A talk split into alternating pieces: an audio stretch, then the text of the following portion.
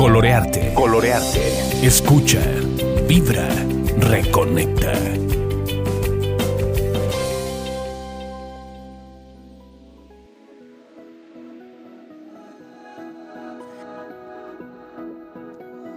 Hola, ¿cómo están? Sean todos bienvenidos a este nuestro segundo capítulo y el día de hoy eh, vamos a hablar de la fuerza a través de la humildad. Como ven, Jesús un maestro de vida para todos. Y bueno, pues quiero platicarles un poquito de por qué vamos a hablar de este tema. La humildad es la fortaleza más grande que podemos adquirir y que podemos manejar para eh, nosotros mismos y para con los demás. Entonces, bueno, pues eso es lo que vamos a ir definiendo. Les voy a leer un versículo como referencia y les voy a ir explicando en qué consiste. Entonces, si están listos, comenzamos.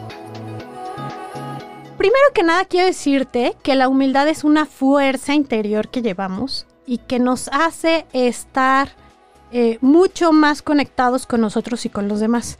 Y esta humildad, como ya habíamos visto en, la, sesión anterior que hablábamos de la obediencia desde la humildad, ahora va a ser la fuerza desde la humildad, nos deja ir em, tomando la mejor versión de nosotros y de los demás para integrarla. Entonces, eh, ¿cómo es que la fuerza está dada desde la humildad? Bueno, si yo reconozco quién soy, en dónde estoy ubicado, de, de qué trata, de qué va, no necesito que el de enfrente lo reconozca. Ajá. Esto suena a un tema de autoestima y tiene todo que ver con eso. Una cosa es que sepas claramente quién eres y otra que te creas mucho, ¿no? Aquí la humildad es reconocer que soy ese ser imperfecto, pero que es perfecto para lo que vino a desarrollar en el mundo. Es decir, yo siempre hablo de la perfecta imperfección. En el plan divino eres como eres porque es la versión perfecta para que puedas cumplir con tus fines y objetivos. Entonces, cuando tú estás en humildad, pero reconoces quién eres en realidad, estás generando la fuerza interior. Insisto, tiene que ver con lo que nosotros conocemos como autoestima. ¿Ok? Pero no como un término psicológico, sino realmente ese reconocimiento que hay de mi ser, de quién soy. ¿Ok? Entendida toda la palabra. Y para ello tenemos un ejemplo, les voy a leer una cita que tiene mucho que ver con esto y posteriormente se las voy a ir explicando para que vean cómo está la fuerza dentro o ligada directamente con la humildad. Mateo capítulo 5, versículo 38. Se dijo además, ojo por ojo y diente por diente. En cambio, yo les digo, no resistan a los malvados. Preséntale la mejilla izquierda al que te abofetee la derecha. Y al que te arme pleito por la ropa, entrégale también el manto. Si alguien te obliga a llevarle la carga, llévasela el doble de lejos. Dale al que te pida algo y no le vuelvas la espalda al que te solicite algo prestado.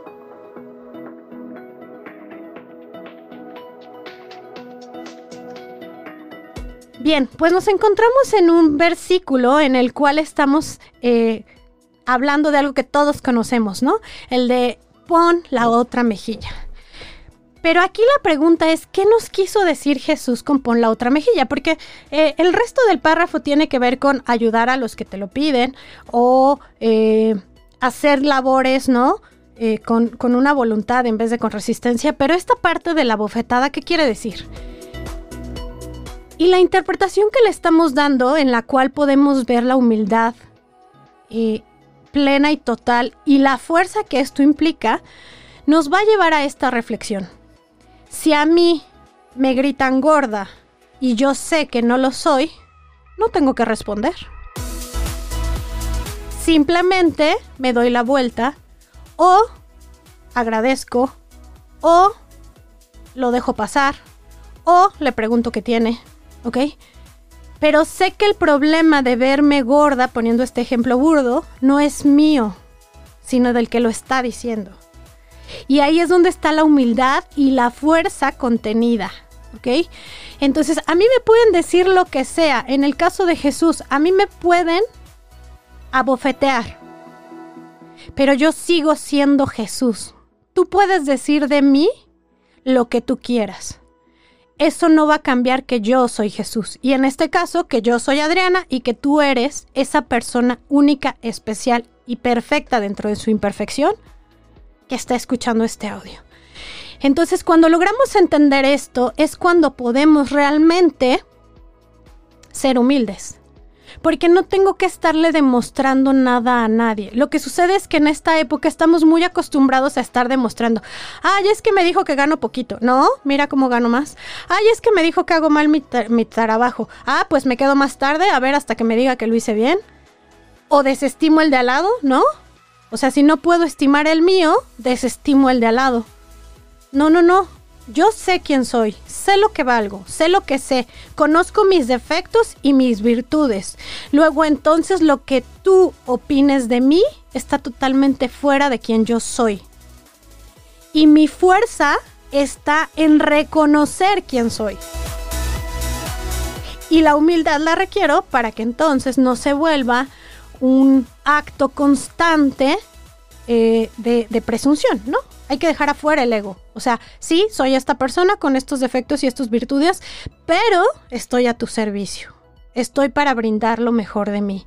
Y ahí es donde está la fuerza a través de la humildad. Muy bien. Pues hasta aquí vamos con esta explicación. Esta es la segunda, el segundo capítulo que tenemos, o técnicamente el primero, porque el anterior fue la introducción. Y voy a dejarles eh, una reflexión o este audio de reflexión para que más tarde podamos tener nuestra sesión y estemos pensando en esta fuerza a través de la humildad. ¿Ok? Eh, ¿Qué tarea debo de llevar a cabo? Necesito que pienses en tres momentos de tu vida en los que has tenido fuerza a través de la humildad. Bueno, eso es todo y síganos en nuestras redes sociales, colorearte, eh, colorear-medio T mayúscula E en Facebook y en YouTube, colorearte en Spotify y colorearte 2017 en Instagram. Que tengan una excelente, excelente experiencia de vida. Chao.